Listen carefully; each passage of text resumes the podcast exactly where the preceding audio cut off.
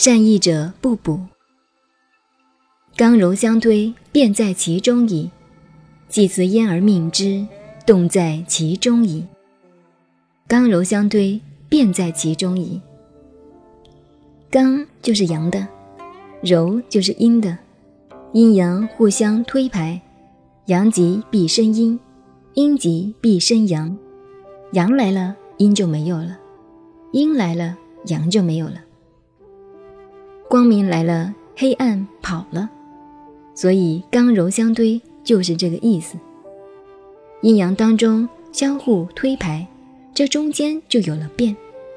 宇宙万物随时随地都是这个现象，所以说变在其中矣。既辞焉而命之，动在其中矣。研究易经的学问，既辞焉，指每一个吊在卦下面的文句。就叫祭词，是解释这卦象的。而命之，在这个里边找到它的命题，找出它的主题，动在其中矣。变动的道理就在这个里头了。吉凶毁令者，生乎动者也；刚柔者，立本者也；变通者，去实者也。这里有一句名言。上篇里边我们已经讲过，就是吉凶毁令者，生乎动者也。易经告诉我们，世界上只有两个字，把看相、算命、做人做事都通通包括了。这两个字就是吉凶。如果你一定要说我在家里睡觉，就不吉不凶了。殊不知你已经是坏了，因为没有好。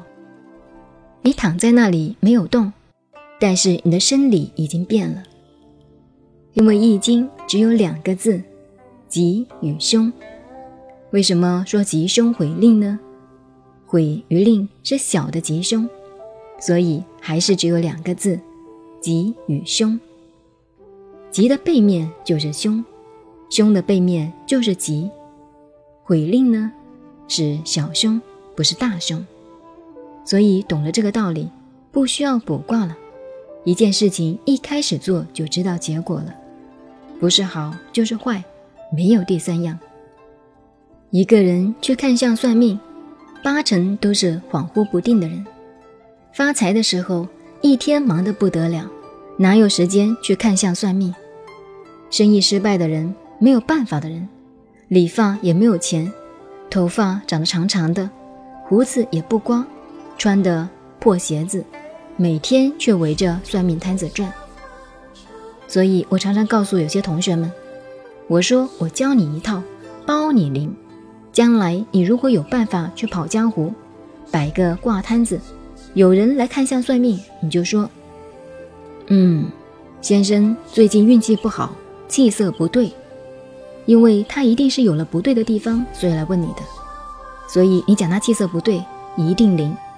然后他肯叫你算命，你就说他最近会破点小财，这一句话也一定灵，因为他叫你算命一定要花钱，不是破财是什么？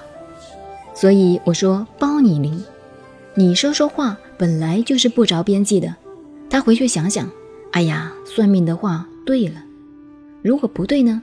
他会翻来覆去的想，担心什么时候会破财，哎呀，可能是真的。